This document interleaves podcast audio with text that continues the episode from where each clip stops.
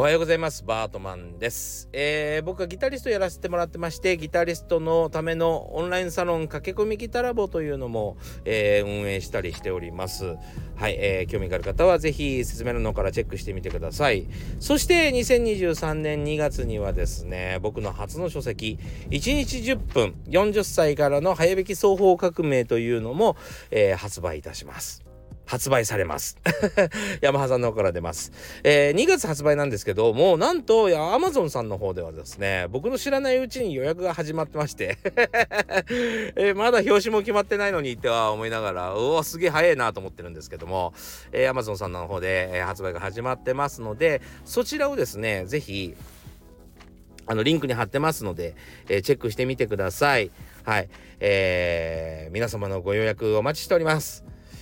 というわけでですね、なんと、なんとですよ、もう2022年最後の放送ですよ。当たり前か。いやーもうね、あの、あっという間にね、年越しになってしまいましたね。まだスタンド FM を始めて1年は経ってないんですが、初めての年越しということでですね、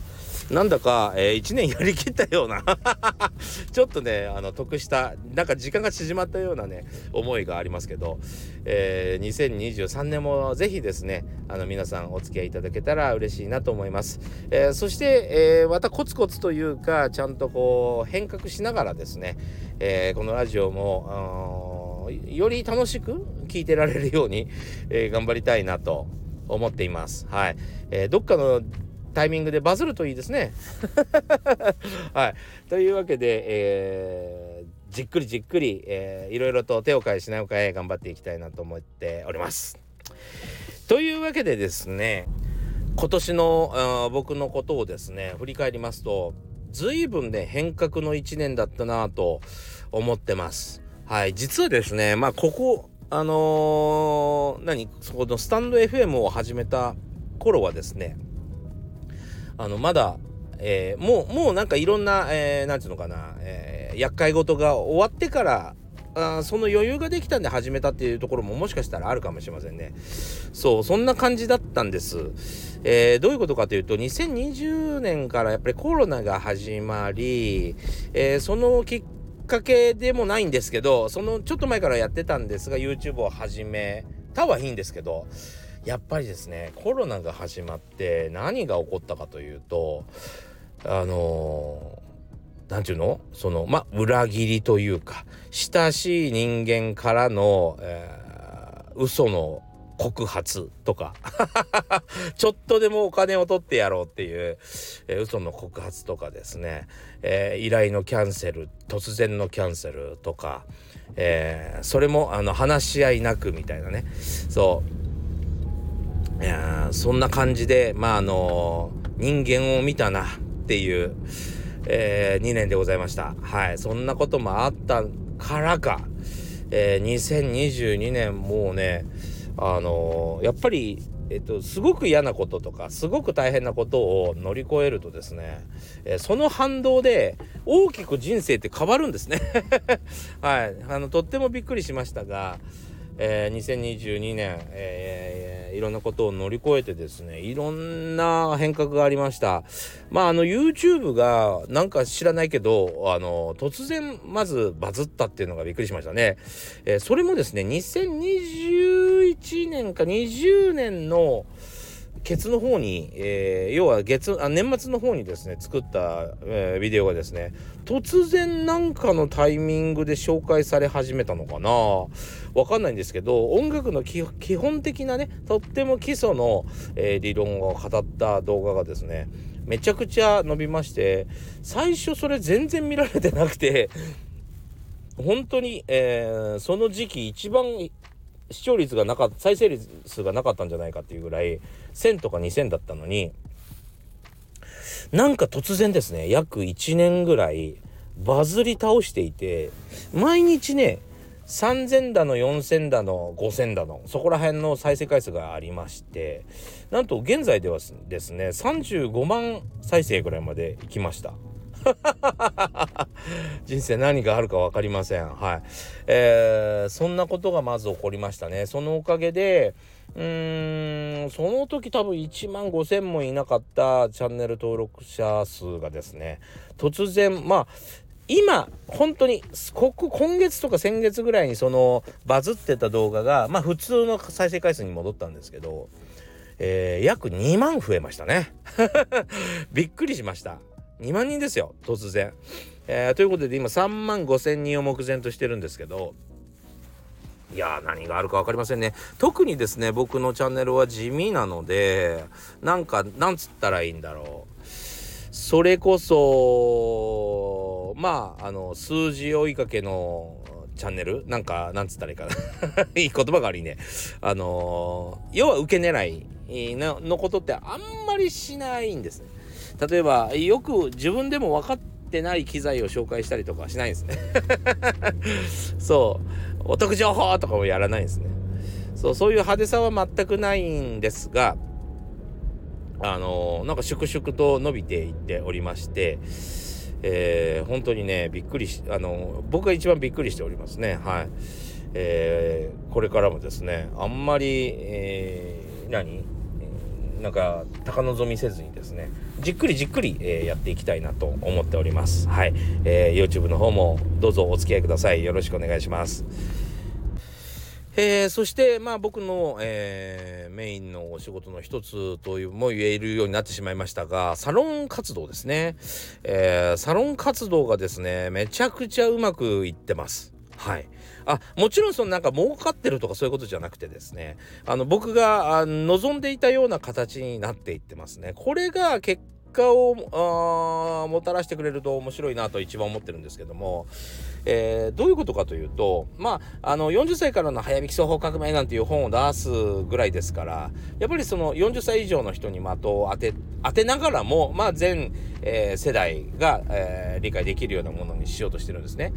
で、えー、でまあ当たり前だけどうちのサロンは40歳以上の方が結構多いということなわけですよ。で、えー、40歳以上とかってなってきますとねやっぱしねあのーまあ、えー、なかなかね、あのいわゆるその思考が柔らかくない人もやっぱりいらっしゃるわけですよね。えー、で、そんなの無理だそんなの無理だって先に決めつけちゃってる場合があるわけですよ。えー、そういう中で本当に人は、えー、成長できるのか伸びるのかっていうところは、えー、伸びるは伸びるんですけど絶対伸びるのは伸びるんですよ絶対伸びるのは分かってるんだけどやっぱりその人が嫌がってしまえば、えやらないわけじゃないですか。やだやだと思ってる人に無理やりギター 弾かせるわけにはいかないんでそれがねどうなっていくかなとは思ったんですで一定数っていうか一定のパーセンテージやっぱりあのそんなの無理だとかそんなの無駄だとかっていう人はもちろんいるんですけど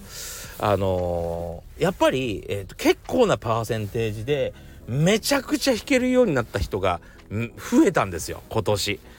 恐ろしく成長しました今年はい。えっていうかやっぱりその僕のことを信頼したりとか理解したりとか、えー、信じれるその例えばあの練習内容とかが信じれるようになるのにやっぱり半年から1年ぐらいかかるってことですね。これは練習内容にかかわらず、えー、そういうのがあるかなと。要はそのそのその出来事とか僕が喋ってることとか喋ってる動画を見ることとかそういうことにまず慣れるのにですね人間はやっぱりその環境に慣れるのに結構時間かかるかなっていうことですね。だからまあその慣れた人たちがですねあちょっとやってみようかなみたいな感じで今年はすっごいあの全然リズムも合ってなかった人たちが突然上手くなりました それが何より嬉しいですね。あので一番ねご本人がやっぱりその喜んでるのが嬉しいわけですよ。こんな年から弾けるようになるとは思わなかったと。だって約、えー、歳ぐらいというか、まあ学生の時から始めてるでしょうから、まあ20年以上ギターにに関わっておきながら全然弾けなかったリズムもコードも意味がわからんと思ってた人たちがですねコードは弾けるわ、えー、タブ譜を見ながらリズムは理解できるわ、えー、テンションノートはわかるわ、えー、早弾きもスラスあこれでしょぐらいな感じでスラスラ弾いちゃうわってことでですね。なんかあのー、その結果にですね僕が一番あの驚いてるし喜んでますね。あとは、えーと、そのテクニックとその能力を持ってですね、えー、まあ、作品を出したりとか、えー、何かプレイしてみてネットに上げるとかそういう活動がついてくると、えー、さらにさらに、えーと、僕のサロンも、え有名になっちゃうかなとその人が有名になるのは当たり前でね。そう。有名になるのは当たり前で、僕のサロンにまで影響を及ぼすかなと思ってます。はい。あの、それをね、じわじわと、あの、待ち望んでおりました。はい。結果、その、何て言うの？僕、僕のサロンすごいですよっていうのは簡単なんですよ。で、それこそランディングページかなんか作って、あの、宣伝するのはめちゃくちゃ簡単なんだけど、そうじゃなくてですね、やっぱり、うーん、本当に成長する人が現れてきてその人たちの実感とか、えー、実体験ほど宣伝になることはないし、えー、その人たちが豊かになっていくことがね、えー、なっていく様を見せることが一番いいのかなと思っていたので、え一番宣伝になるしもうとにかく、えー、サロンのこと考えずに、えー、成長してもらうことだけを考えようと思っていました。この3年間だったので、えー、非常にね嬉しく思ってますね。はい、えー、これも、えー、今年2022年びっくりした出来事の一つでしょうかね。そして、えー、最後はですねまあ、えー、大きく仕事が増えたっていうことが大きいですかね。はい、えー、いろんな仕事に今年も呼んでいただきました。はい。そして海外旅行もですね、2度行きましたしね。ただでさえ1年に1回行くか行かないかぐらいなのに、今年は2度も行きましたね。えー、それは、あのー、面白い体験でございました。はい。でそうまあねこれもそれもそれもこれもですねやっぱりコロナっていうのが大きかったかなと思います。やっぱりコロナになって手のひら返されて急にまあ人に裏切られたようなことが続いたので、えー、やっぱり自分のまああのサロンの中でいろいろギターの成長するためのマインドセットってよく呼んでますけど、まあ、どういうふうに考えるべきかとかですね、まあ、例えばダイエットの時に、えー、停滞期っていうのがあったりするのは結構ご存知かなと思うんですけど停滞期があるからこそあの停滞期を知ってるからこそ乗り越えれるじゃないですか。ああ停滞期が来たなと思えるわけですよ。あんまりあのダイエットしても要はその体重が落ちてこなかったなとこれはま停滞期だなということで乗り越えられたりするでしょう。でも知らないと乗り越えられない。なんでだろう。怖いみたいな。頑張ってるのに結果が出ないって怖いじゃないですか。なのでその原理、をですね、えー、原理というか人間の原則の部分をですねまああの本にも書きましたけど、えー、それを知っておけばいい。もしくはやっぱりあと人との関わり方ですね。なぜ人と関わらなきゃいけないのか。なぜお友達がなぜ人を大事あのなぜお友達が大事なのか。なぜ、えー、人とたくさん関わることがそんなに、えー、人生を左右するのか。みたいなことをかあのすごくね紐解いた2年間だったと思うんですね。えー、そのせいかもしれないんですけどやっぱりあの僕が多分人との関わり方をが変わったんでしょうね多分ね。はい、そういうのも大きくてですね仕事もかなり増えましたし逆のことを言った方が面白いかもしれないんで逆に言いますけどあのー、すごくそれじゃダメだなって思うものも増えました。はい。えー、で、えっと、そこのやっぱり根っこっていうのを聞いてみると、やっぱり必ず原因があるんだなと思いましたね。あのー例えばまあ仕事の上で言うと、えー、すごくそうだな。まあギャラちょっと安いんですけどこんな風にやってくんないみたいな。ごめんねごめんねとか言いながらあれもやってこれもやってこうやってみたいな感じで、えっと、ギャラが安い割にはやたらと、えー、注文が多いなみたいな、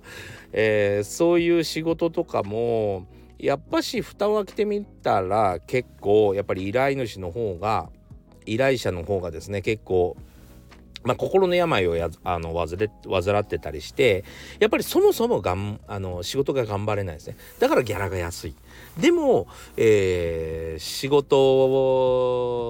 にはその神経質心の病のせいもあってちょっと神経質なので、えー、注文多くなるみたいな。でも仕事基本的にはあんまり頑張って仕事をしないので、えー、ギャラが今後増えていくこともないっていうこの負の連鎖がもう始まっているいたいるからそういうことになるんだなとか